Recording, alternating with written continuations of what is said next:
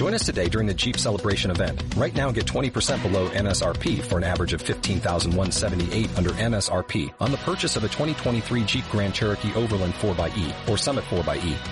Not compatible with lease offers or with any other consumer incentive offers. 15,178 average based on 20% below average MSRP from all 2023 Grand Cherokee Overland 4xE and Summit 4xE models in dealer stock. Residency restrictions apply. Take retail delivery from dealer stock by 4-1. Jeep is a registered trademark.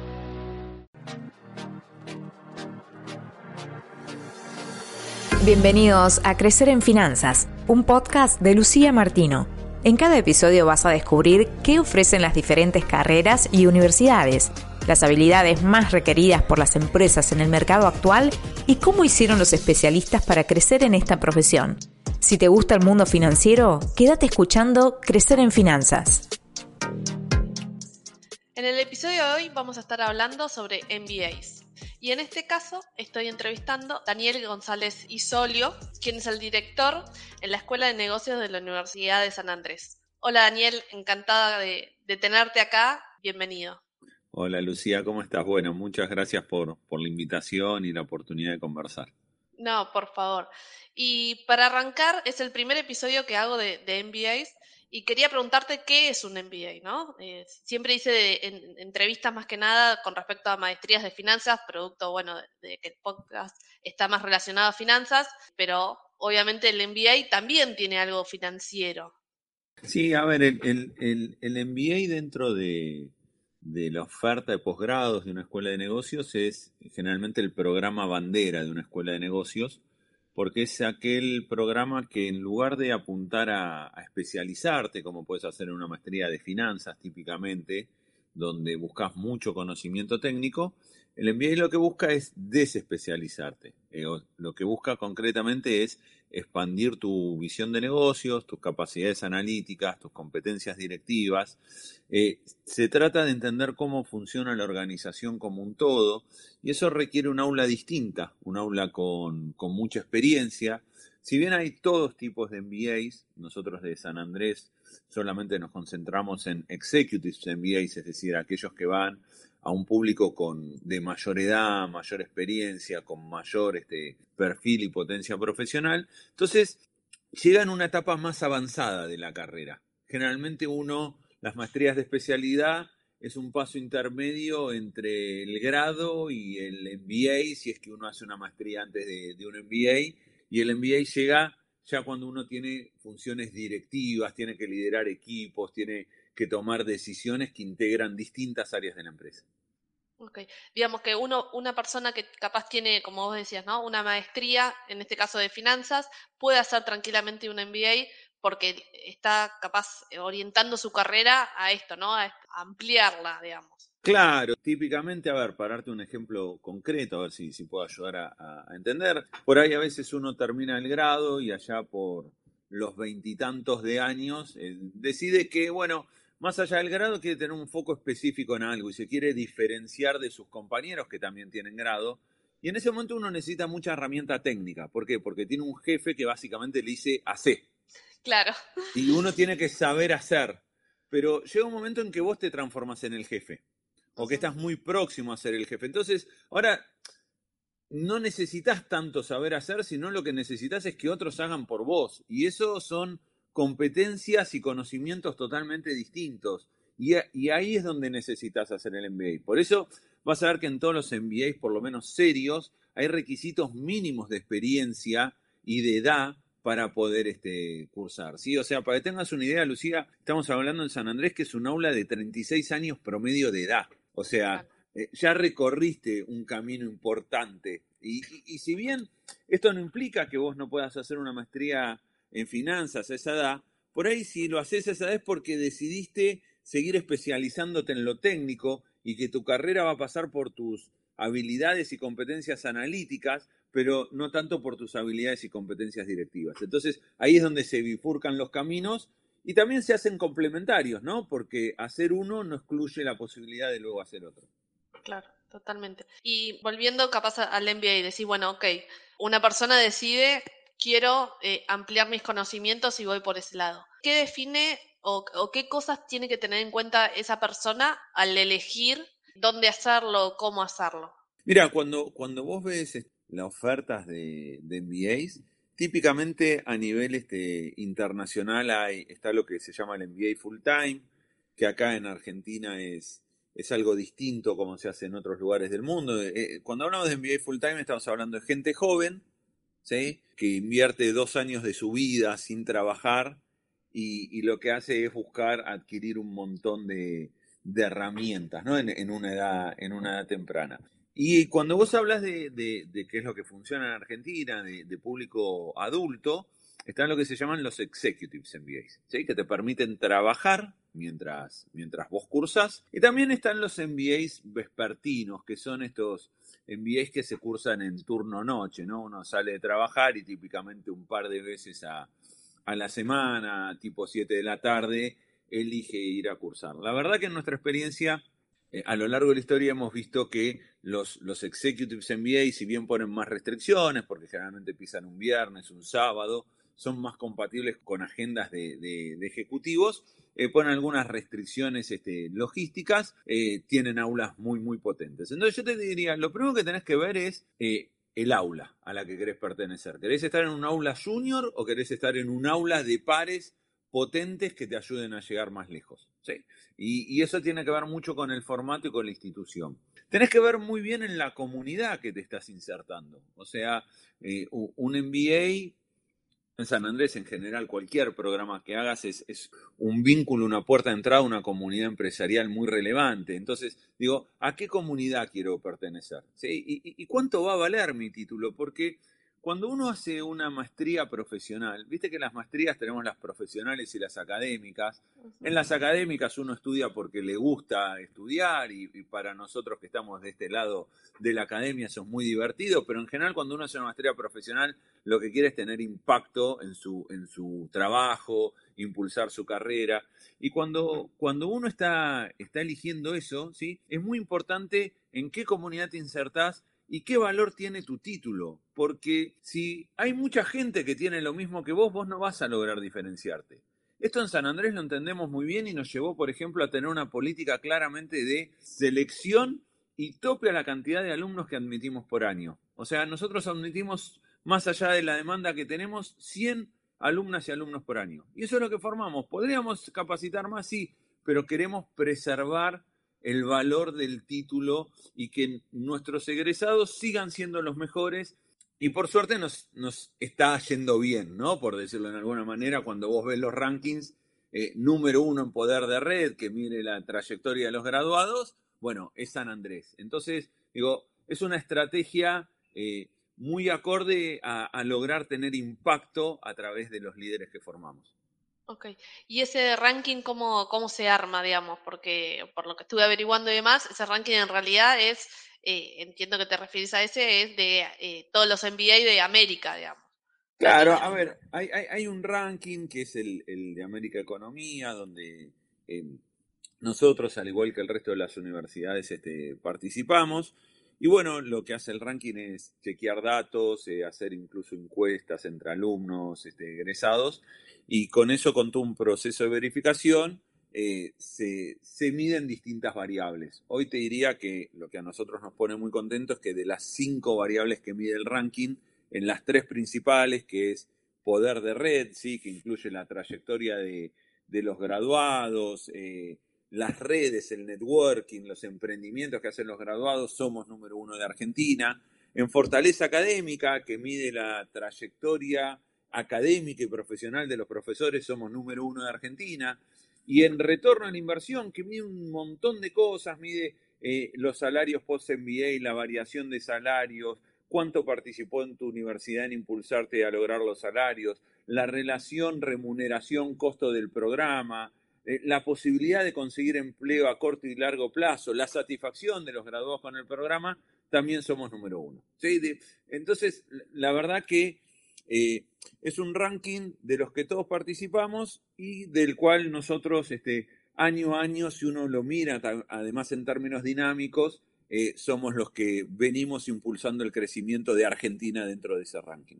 Ok, y eso entiendo que, eso, que esas tres fortalezas serían como las fortalezas que tienen en este momento. Pero al alumno, eh, ¿cómo le llega, digamos, esto de cómo seleccionan quiénes son sus pares, con, con, los profesores, digo, e, ese tipo de cosas, ¿cómo lo ve el alumno, digamos, el que se anotó y que, que está cursando? Bueno, o, por ejemplo en el contenido, porque te digo, te, te tiro... Sí, no, porque yo coincido con vos, un ranking es simplemente un signaling. El signaling lo que te estaría diciendo en castellano es los mejores profesores están en San Andrés, la mejor red empresarial y, posibilidades de networking están en San Andrés y donde más te va a rendir no solo el dinero, sino el tiempo que invertís. Uno a veces pone mucho foco en el dinero y no se tiene que olvidar que invierte dos años y lo más valioso que tenemos como seres humanos es el tiempo, el lugar donde más te rindes en San Andrés. Entonces digo, es una puerta de entrada muy, muy importante al programa.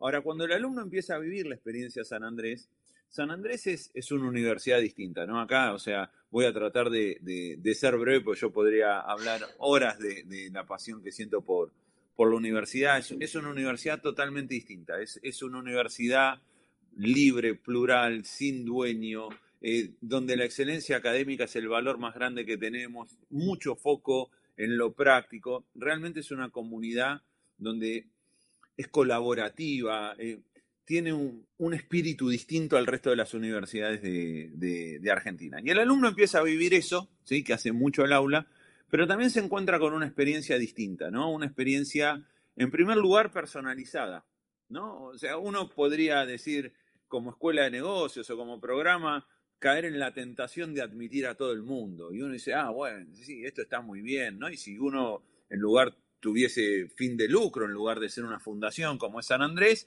bueno, hasta puede ser un objetivo financiero. Yo soy profesor de finanzas, los profesores de finanzas enseñamos esas cosas, pero en una universidad es otra cosa.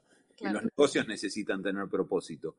Y, entonces e, e, esa selectividad nos permite tener un, un programa personalizado, donde tenés materias distintas, donde en general vos en un MBA, el típico MBA, hace foco en la visión de negocios, pero acá tenés cosas tan distintas como tener un track de desarrollo profesional y, de liderazgo, ¿sí? donde trabajamos uno a uno con cada uno de nuestros alumnos. Cada uno de nuestros alumnos tiene un coach, cada uno de nuestros alumnos con herramientas hace autodiagnóstico, trabaja en su plan de desarrollo profesional, sea corporativo o sea personal.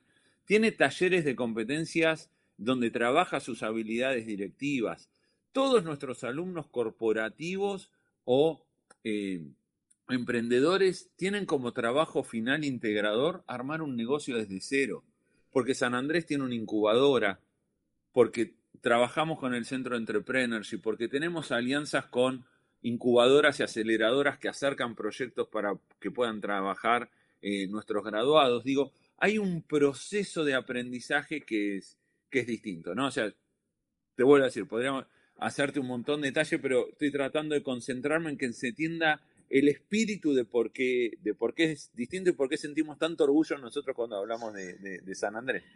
Y con respecto al contenido o materias que se ven durante toda la cursada, ¿cuáles son, te diré, las principales ramas o las principales orientaciones, no? Mira, nosotros, eh, nosotros creemos que, como creen grandes universidades en el mundo, que que un MBA no tiene que buscar la especialización, sino la desespecialización. ¿no? Por eso no somos muy amigos de, ponerles orientaciones. Nosotros creemos que la orientación tiene que ser en alta dirección, en management. ¿sí? Ese es el, el, foco. El foco. Entonces, nosotros, si te tuviese que explicar muy simple el programa y las materias, tenemos toda una primera parte que tiene que ver con el entorno de los negocios, ¿no? El management, cómo le ponemos números a los negocios, cómo entendemos la cultura, el diseño organizacional, el entorno económico, todo eso hay que entenderlo como punto de partida. Después lo que hacemos es que ponemos a cada uno de los participantes en los zapatitos de cada una de las áreas funcionales de las empresas. Entonces, pasamos, por ejemplo, por el área de marketing y tenemos marketing estratégico y gestión integral de marketing, pasamos por el área de recursos humanos y tenemos dirección de personas, pasamos por el área de operaciones y tenemos operaciones y logísticas y gestión global de operaciones, pasamos en finanzas, sé que a, vos te interesa las finanzas, tenemos, es un diferencial que tiene el, programa, tiene cuatro materias de, finanzas, salen con una sólida formación en, en números, con la ventaja de tener profesores que tienen la habilidad de poder enseñar finanzas a un público diverso, ¿no? O sea, es muy distinto a... A, una maestría. A una maestría en finanzas, digo. Eh, hemos incorporado temáticas de, todo lo que tiene que ver con data. Hay materias de analytics y business intelligence, hay materias de, de digitalización del negocio, de innovación, desarrollo de carreras y hay más de 30 lectivos que puedes elegir. Entonces, es un programa donde pone mucho foco en lo core, ¿sí? en lo que vos necesitas como directiva para, para impulsar tu carrera y te permite además personalizar, ¿no? O sea, ir eligiendo lo, lo que a vos más te gusta para poder este, complementar tus competencias. Ok, y recién decías, ¿no? Con respecto al alumno, eh, que era muy diverso. ¿Esa diversidad está en las carreras que, que las personas estudian o están, por ejemplo, en las empresas que trabajan? Está en, está en todo. Mira, nosotros, nosotros eh, la diversidad es un atributo muy importante de, un MBA. Nosotros, si vos ves las carreras, y te lo tuviese que poner en los últimos años. La tendencia es un tercio viene económicas, un tercio viene ingeniería, un tercio viene otras carreras. Y cuando digo otras carreras, te puedes imaginar desde físicos cuánticos a eh, músicos, ¿sí? O sea, para que se entienda el, espectro. Por supuesto son, eh, por ahí es uno eh, por curso estos extremos del espectro, digo, pero tenés un abanico muy grande. ¿Por qué? Porque todos necesitamos hacer negocios en distintas ramas y en distintas profesiones. Entonces, es muy variado en profesión, es muy variado en experiencia e industria.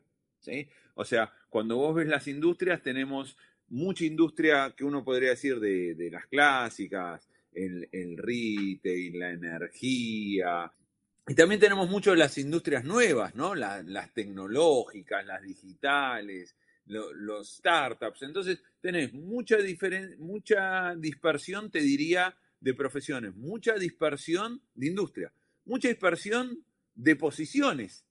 O sea, gente que ocupa puestos muy distintos. Y también tenemos algo que estamos muy contentos eh, de haber logrado en, cuanto a esa la, diversidad de género. Nos siempre nos proponemos cosas y tenemos la suerte de lograrlo primero y que después el mercado nos siga hemos eh, sido los primeros en Argentina en lograr un estándar de 50% de mujeres en aula, ¿no? que es un estándar americano-europeo y que acá en Argentina era muy difícil de cumplir porque estaba en el 30%. Entonces, vos tenés una aula con una diversidad enorme. ¿Qué hacemos? Los mezclamos. No queremos que la gente, digo, en la universidad vos estuviste con gente que es parecida a vos. Sí, sí, uno elige sus propios amigos, digamos. ¿Eh? Y acá no, acá cuando te pongamos en un equipo, el equipo es gente que sea distinta totalmente a vos, que tenga otra formación, otra experiencia, otra industria, y eso da una potencia a, la discusión previa a clase, porque todos trabajan previo a la clase, en lecturas, discusión de casos, preparar informes, eh, da una riqueza enorme y lo que después sucede en el aula es, es muy potente. Y recién hablabas, relacionándolo a esto también, el tema del networking.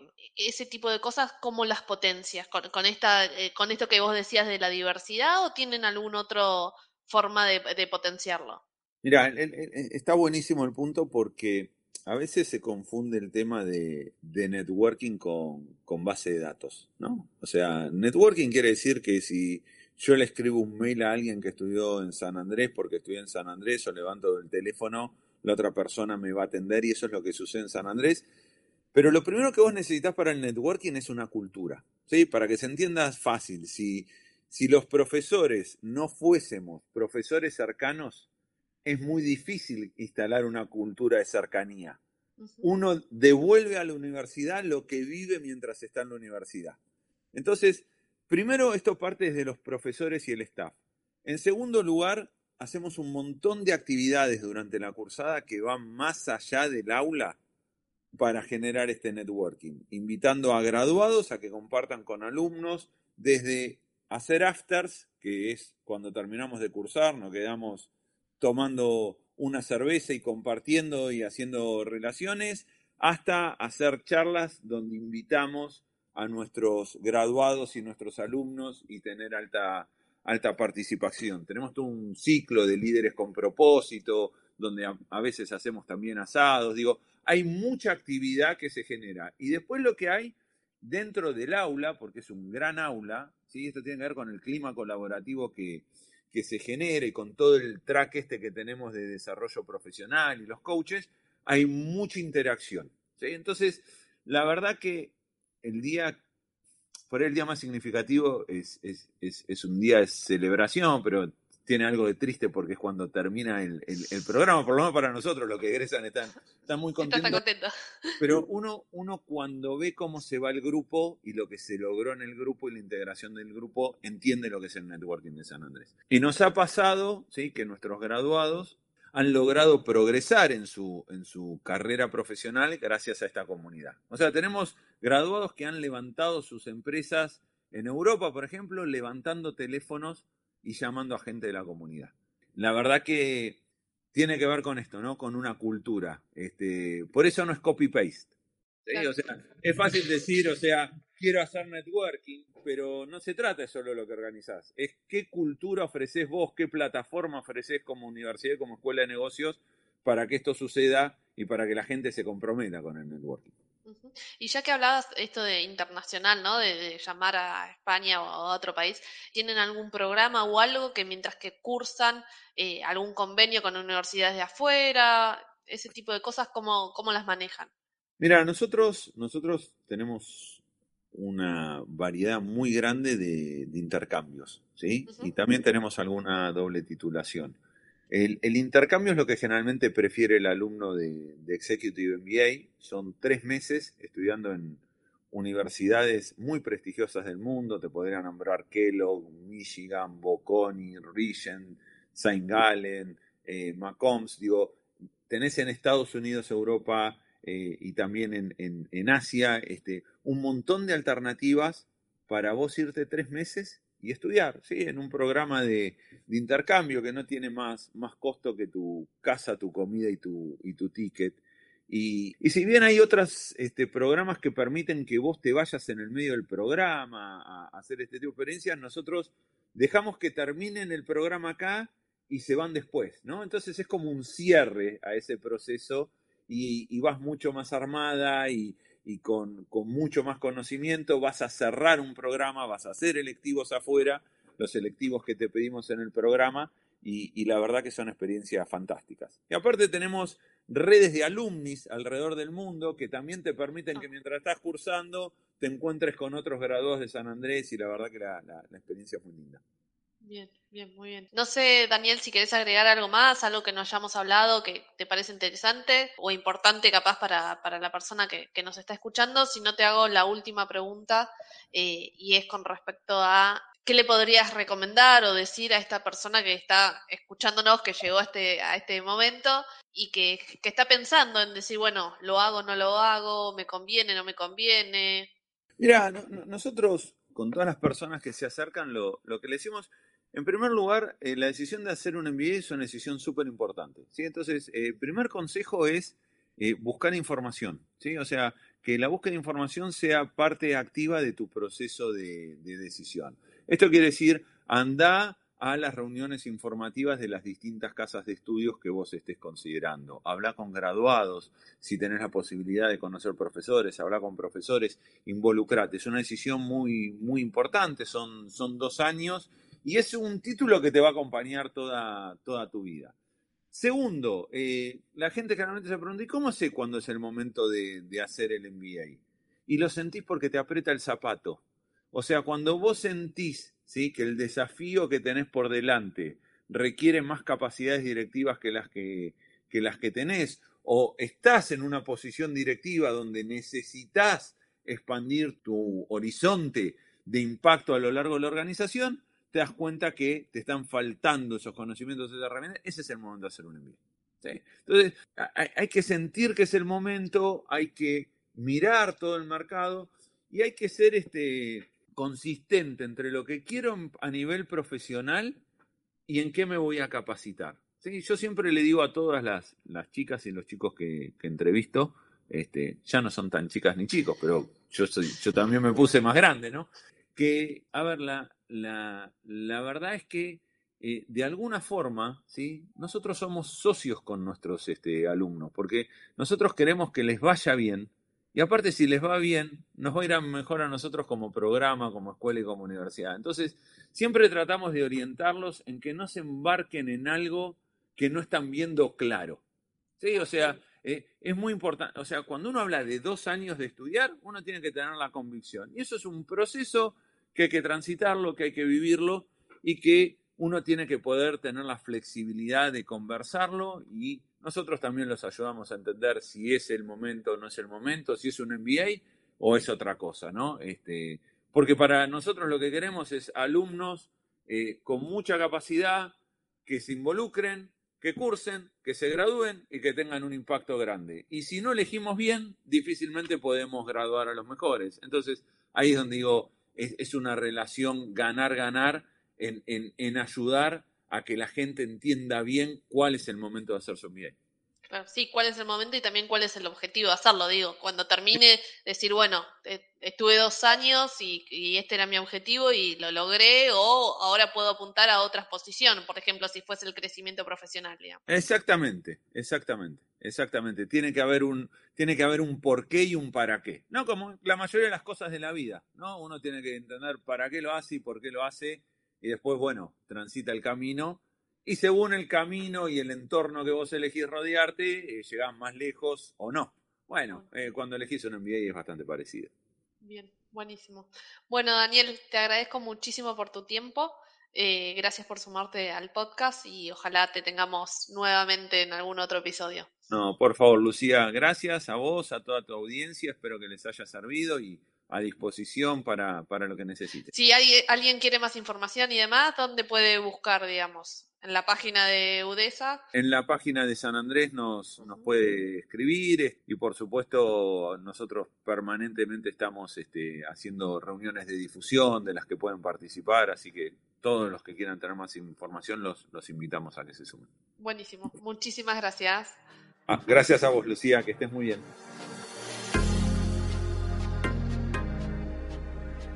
Y así llegamos al final de este episodio. Para más contenidos, seguinos en nuestras redes sociales, Instagram y Twitter. Y también puedes suscribirte a nuestros canales de Spotify, Google Podcast, iTunes, iBox y YouTube para escuchar todas las entrevistas de Lucía Martino en este podcast Crecer en Finanzas. Hasta la próxima.